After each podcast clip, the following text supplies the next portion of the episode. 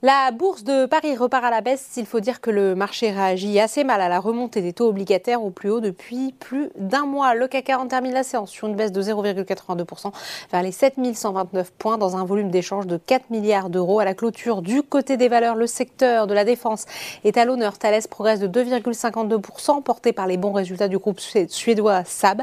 Sur le podium aussi, Total Energy en tête de l'indice qui grimpe de 2,59% dans le sillage des cours du pétrole le groupe bénéficie par ailleurs d'un relèvement de recommandation de Morgan Stanley qui passe à 66 euros sur le titre contre 60 précédemment. À l'inverse, L'Oréal chute de 0,83%. Le marché salue la croissance des ventes au quatrième trimestre, mais note une marge opérationnelle décevante. Cette déception pénalise les valeurs du luxe. Kering perd par exemple 3,4%. On note également une nouvelle séance de repli pour Worldline, moins 5,03%. C'est la plus forte baisse de l'indice. On poursuit avec le SBF 120. Il faut avoir le cœur solide avec Orpea qui poursuit son rebond. Le titre prend 50% sur cette séance.